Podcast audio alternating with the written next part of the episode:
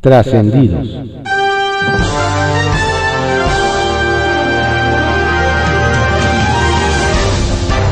Continuamos con la audiosíntesis informativa de Adrián Ojeda Román, correspondiente a hoy, viernes 26 de noviembre de 2021. Demos lectura a algunos trascendidos que se publican en periódicos de circulación nacional. Templo Mayor, por Fray Bartolomé, que se publica en el periódico Reforma. Bien dicen que un político es un optimista profesional. Cosa de ver la comparecencia de Tatiana Cloutier en la que les pintó a los diputados un mundo de caramelo al afirmar que el país está en recuperación, que el empleo está en auge y que la inversión extranjera directa subió pero la Secretaría de Economía nada dijo de la salida de capitales que se disparó más de mil por ciento al cierre del tercer trimestre del año. Tampoco mencionó que las agencias internacionales están bajando sus pronósticos sobre el crecimiento de la economía mexicana y ahora lo ubican apenas arriba del 5%, luego de la histórica contracción del 2020 por la pandemia. De la contrarreforma energética, de plano se desentendió y le echó la bolita a los legisladores. Con todo, y que a economía le tocará enfrentar los reclamos por violaciones a los tratados internacionales. Con eso de que el miedo no anda en burro, el panista Martín Orozco anda buscando salvar el pellejo, acercándose al calorcito presidencial. En la rápida visita que hizo Andrés Manuel López Obrador a Aguascalientes, el panista sorpresivamente anunció que se sumaba a la entrega de pensiones federales. Y también le adelantó su Navidad al mandatario al regalarle un diputado federal. Pues resulta que su incondicional, Roberto Valenzuela, dejó la bancada del PAN para sumarse a Morena. A diez meses de dejar la gubernatura, Orozco arrastra varios problemas. De ahí que desde ahora anda buscando el cobijo de la 4T. Uno de los temas más graves en Aguascalientes es el de la inseguridad, ya que ocupa el quinto lugar nacional en delitos por cada 100.000 habitantes, de acuerdo con los datos del Sistema Nacional de Seguridad Pública. Pese a ser un experto en temas económicos, a José Antonio Romero Talleche se le dan mejor los cuentos que las cuentas. Y es que el director interino del CIDE sigue embrollando más y más el conflicto en esa institución. Por increíble que parezca, él mismo le confesó a un grupo de académicos que decidió suspender a los trabajadores del CADI, Comisión Académica Dictaminadora, simplemente porque sabía que no lo iban a apoyar en su intento de echar a los profesores que le son incómodos. Es decir, no le importó violar el reglamento interno con tal de llevar a cabo su purga. Ya dijo el presidente que si no es capaz de resolver el desabasto de medicinas, se dejará de llamar Andrés Manuel. Y como va muy en serio, habrá que ir buscando padrino de bautizo para Benito Francisco y Lázaro López Obrador. Circuito Interior, que se publica en el periódico Reforma. De todos los temas sobre violencia contra las mujeres, las diputadas de Morena decidieron invertir su tiempo en promover un gazapo el fragmento de un video en el que la titular de Desarrollo Social de Miguel Hidalgo, Alessandra Rojo de la Vega, abraza a unas manifestantes del llamado bloque negro. Bastó para que las legisladoras se fueran con todo y la acusaran de organizar al sector más radical de la marcha. El video completo muestra cómo las manifestantes al principio increparon a la exdiputada y ella les contestó diciendo, denme un abrazo, Mañosamente, ese último es el único que se viralizó y hasta en Donceles se subieron a la ola. Habrá que estar muy pendientes de lo que pase hoy en Naucalpan.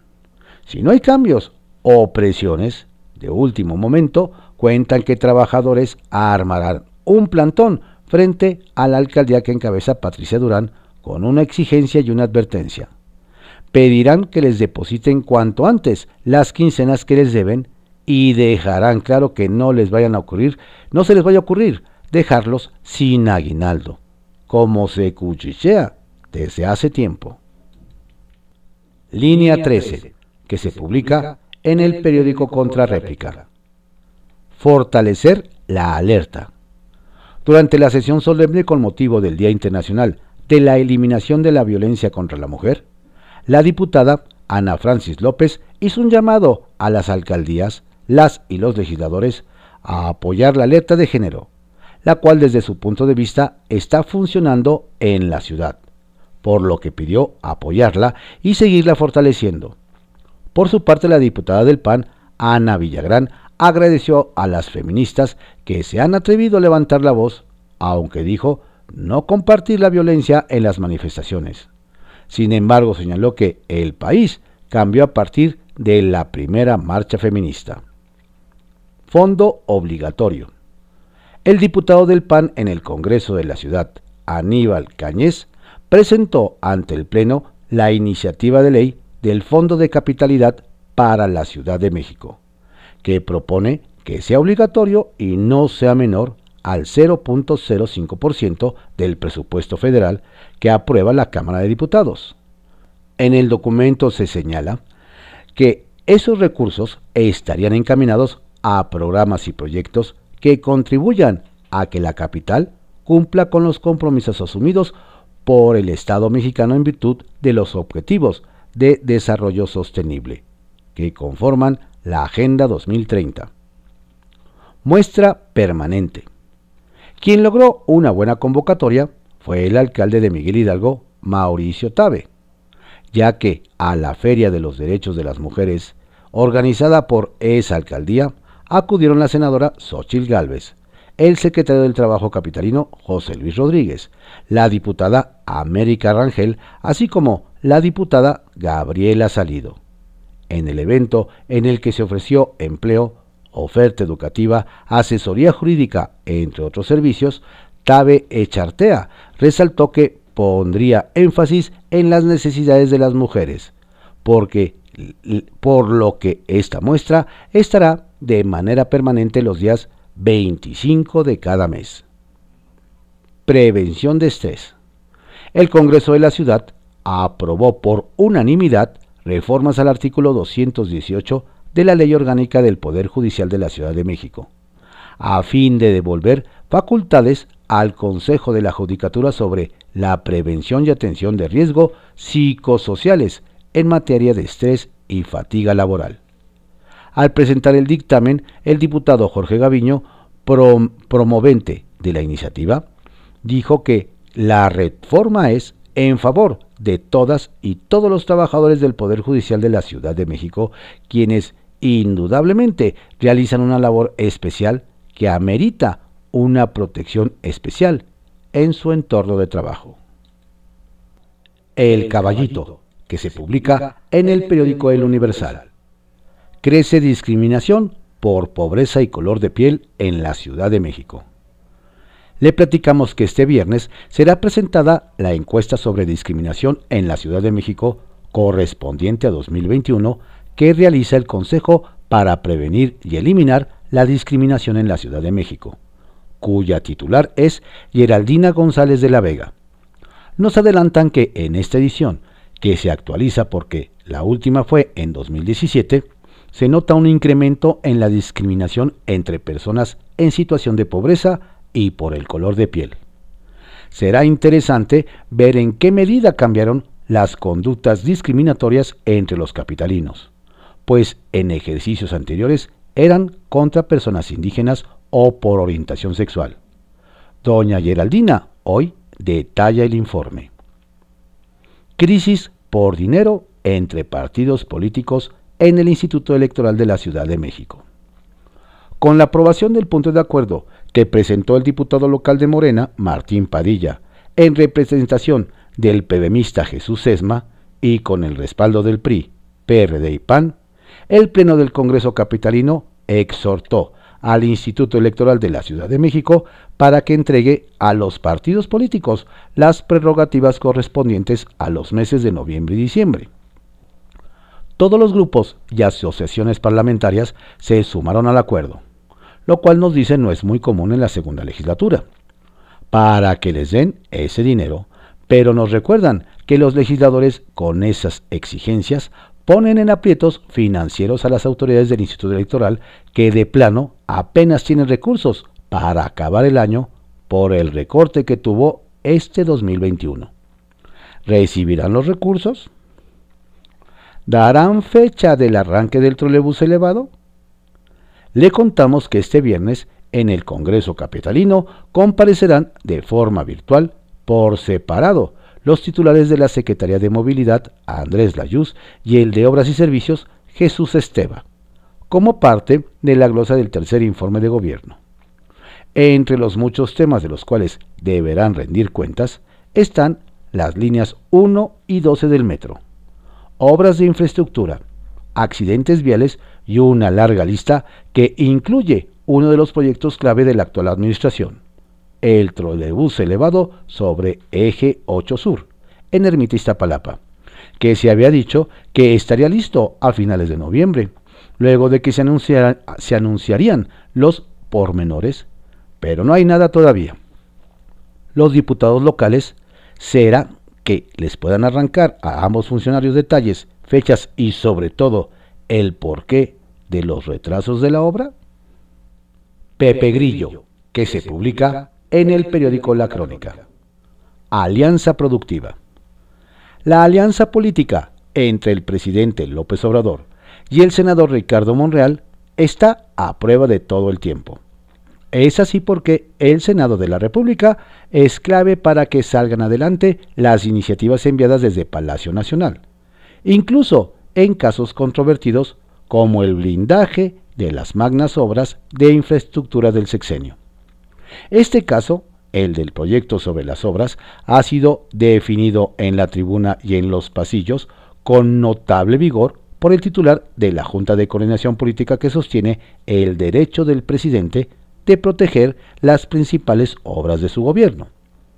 Monreal domina la tribuna, pero también los preceptos jurídicos, por lo que su defensa tiene argumentos sólidos que tendrá que conjugar con su habilidad para la, para la negociación, para que el asunto llegue a buen puerto. Herrera y Nieto, disponibles. No es una buena idea que la 4T deje sueltos a la deriva a personajes de la talla de Arturo Herrera y Santiago Nieto, a quienes el presidente ha tratado con rudeza innecesaria. El exsecretario de Hacienda y el extitular de la UIF gozan de buena reputación y son bien vistos por amplios sectores de la población.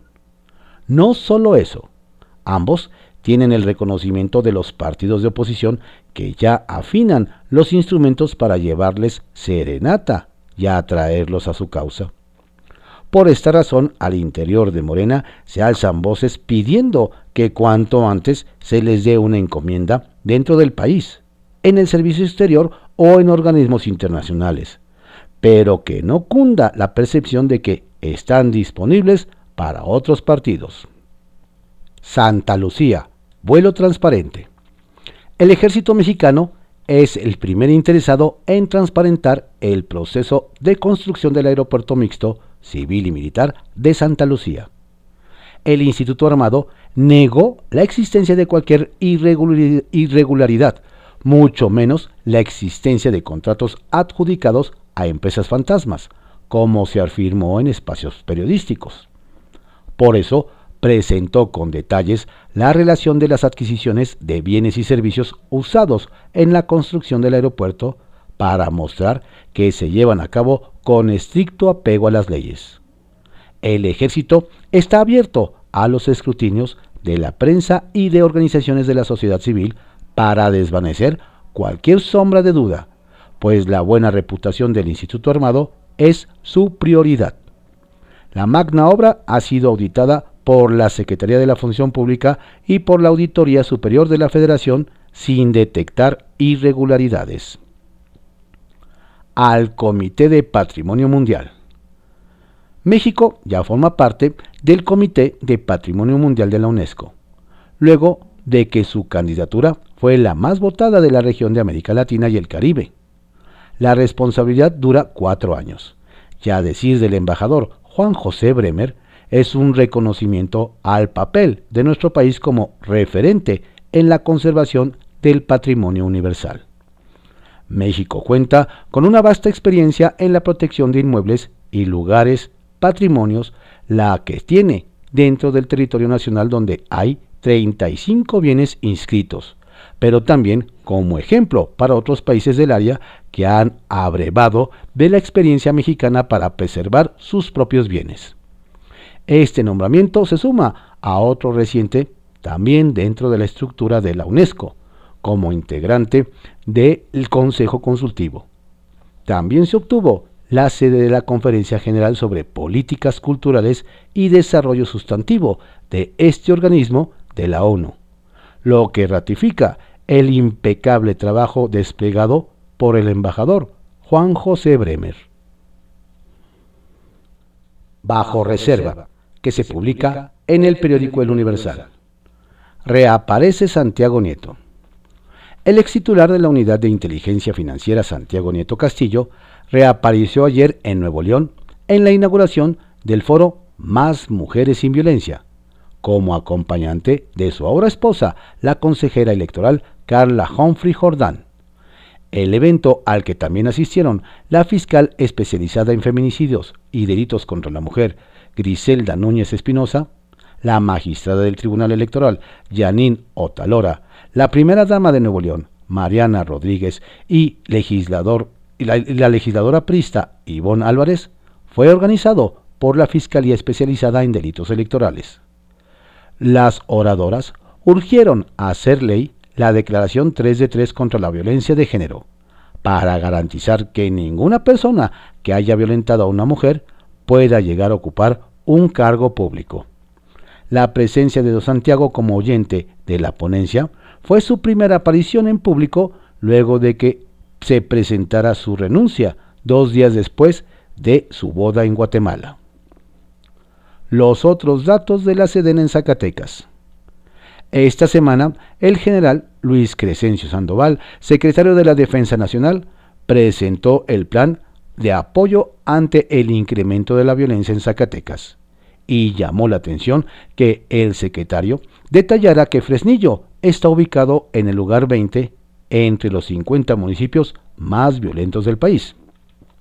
Sin embargo, 48 antes, en Palacio Nacional, su compañera de gabinete, Rosa Isela Rodríguez, secretaria de Seguridad, informó que este municipio zacatecano se encontraba en el lugar 5 en la infame lista.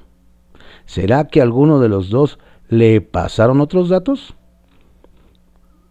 PRI, miedo a la UIF.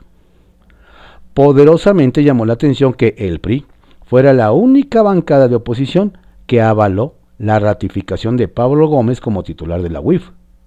Aún más, cuando a nombre de toda la bancada, la diputada Eufrosina Cruz dijo que a don Pablo le falta la experiencia, pero a pesar de ello le darían el voto de confianza, a cambio de que la unidad financiera no solo se utilice para perseguir a los opositores de este gobierno, y de que no tenga adversarios políticos. Sus aliados panistas y periodistas se preguntaron si el voto a favor de don Pablo fue realmente por convicción o por miedo. ¿Habrá desmandada de senadores de Morena? hay apuestas entre los senadores de Morena y otros partidos para ver quién le atina a cuántos legisladores se sumarán en los próximos meses al grupo plural que coordina Germán Martínez. El surgimiento de este grupo de senadores sin partido, que impactó en la Cámara Alta, ahora es visto por algunos senadores como una opción en el futuro cercano. El proceso electoral que se vive en seis estados de la República será un detonante para el posible crecimiento de este grupo, pues algunos aspirantes a las candidaturas que no sean favorecidos con la postulación podrían dejar sus bancadas para unirse a esta fuerza e incluso superar al PRI que tiene ocho senadores y convertirse en la tercera fuerza política en ese órgano legislativo. kiosco, que se publica en el periódico El Universal. Chamarrita francesa para el edil y cobijas de PET para el pueblo. Bien fría, nos dicen, quedó la imagen pública del presidente municipal de Pachuca Hidalgo, Sergio Baños del PRI, luego de su reciente visita a algunas comunidades con alto nivel de marginación, en la que, además del saludo, fue a entregar cobijas hechas de PET y patrocinadas por una marca. Más allá de lo ecológico, no señalan que al prista le salió el tiro por la culata, pues ante las temperaturas congelantes de la capital del estado, don Sergio utilizó en su visita una llamativa chamarra de una firma francesa cuyo costo es de 37 mil pesitos, lo que fue descubierto por los más observadores y le valió una granizada de críticas al considerar una burla vestir caro, pero no tener ni para unas cobijas que no fueran patrocinadas. Caro le salió el outfit. El secretario incómodo. Mal parado nos relatan quedó el gobernador de Zacatecas, David Monreal, de Morena, luego de que el presidente Andrés Manuel López Obrador lo citó durante la conferencia mañanera que realizó en el Estado, al señalar que, según don David, al final del quinquenio de Alejandro Tello del PRI, mineras hicieron importantes pagos por impuestos ecológicos que el Estado impuso a empresas de este giro, pero que no está muy claro el destino que, que tuvo ese dinero, como echando en cara malos manejos.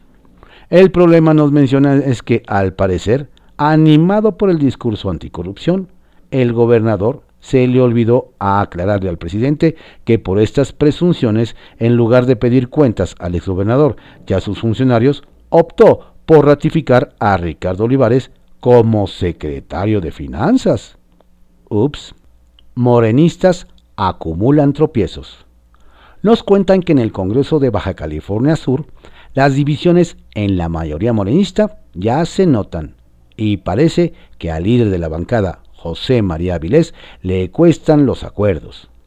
El encontronazo más reciente, nos detallan, fue que por el Parlamento Estatal de Mujeres, que fue aprobado en 2018, pero sin recursos, por lo que la Comisión de Igualdad propuso que se le destinara una partida, tema en el, que, en el cual don José fue el único opositor, al argumentar que Baja California Sur ya tenía grandes avances en paridad, lo que le valió el desdén de sus compañeros, quienes entre un berrinche del morenista aprobaron la iniciativa trascendió, que se publica en el periódico Milenio.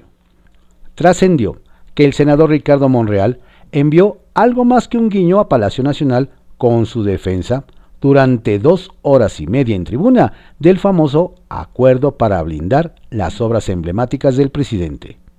Y confió en que la solicitud de impugnación, firmada por 52 legisladores, se resolverá de la mejor manera y a favor Primero dijo, se deben revisar si hay viabilidad en la interposición del recurso y deberá prevalecer el interés general de la Cámara de Diputados.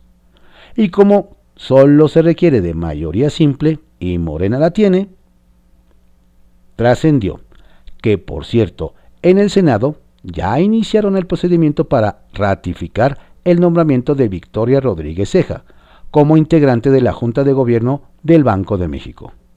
La designación presidencial llegó al mediodía y antes de terminar la sesión, la presidenta de la mesa directiva, Olga Sánchez Cordero, la envió a la Comisión de Hacienda y Crédito Público. Algunos anticipan que siempre sí será un proceso fast track.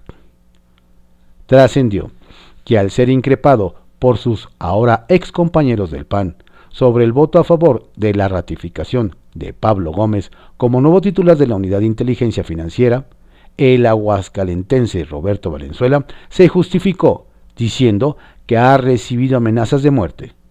No obstante, dicen los panistas, el apoyo fue más bien la cuota de entrada a la bancada guinda, pues el oficio dirigido por el personaje al presidente Sergio Gutiérrez para notificar su adhesión a Morena está fechada el miércoles 24 de noviembre pero el acuse de recibo de la mesa directiva se registró a las 2.15 de ayer 25 de noviembre, 20 minutos después de ser procesada la designación del dirigente del 68.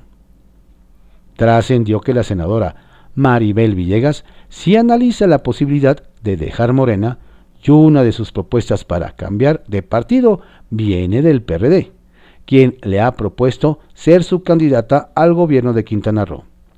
Dicen que ya le vieron platicar muy de cerca con Jesús Zambrano, pero falta ver qué dice Roberto Palazuelos, que también quiere esa postulación. Sacapuntas, que se publica en el periódico El Heraldo de México. Orozco le da el sí. Tras los diferendos con su dirigente nacional, Marco Cortés, el gobernador panista de Aguascalientes, Martín Orozco, abrazó a la 4T. Se sumó a la propuesta del presidente López Obrador para pensionar a discapacitados de entre 19 y 64 años de edad. Le entro, dijo al titular del Ejecutivo Federal, con lo que su gobierno dará 50% de los recursos para consolidarlo. Plan con maña. Hablando de hidrocálidos, nos adelantan que el cambio de camiseta del diputado Roberto Valenzuela, quien saltó de la bancada del PAN a la de Morena, es parte de una estrategia de la fracción que encabeza Ignacio Mier. El objetivo es atraer a legisladores de otros partidos y lograr los votos necesarios para aprobar la reforma eléctrica. Se esperan más casos juntos pero no revueltos. La bancada del PRI en San Lázaro, comandada por Rubén Moreira, dejó solos a sus aliados PAN y PRD en la votación que ratificó a Pablo Gómez como titular de la UIF.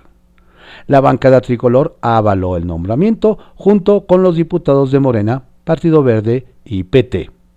El mensaje, nos explican, es hacer ver al bloque opositor que el prismo no irá en todas con ellos. Bucio hace lo suyo. Acción inmediata tomó el general Luis Rodríguez Bucio, comandante de la Guardia Nacional, ante la instrucción presidencial para reforzar la seguridad en Zacatecas. No pasaron ni 24 horas de la orden cuando sus elementos se desplegaron en los nueve municipios más violentos de la entidad gobernada por David Monreal. Su presencia será permanente le ven tamaños. No se adelantan que la propuesta de integrar a Victoria Rodríguez Ceja a la Junta de Gobierno del Banco de México no solo se aprobará el martes, sino que el aval será por consenso. Resulta que panistas, periodistas y priistas la conocen bien y aseguran que es una funcionaria eficiente, honesta y sobre todo capaz. Esperan una nutrida votación a favor.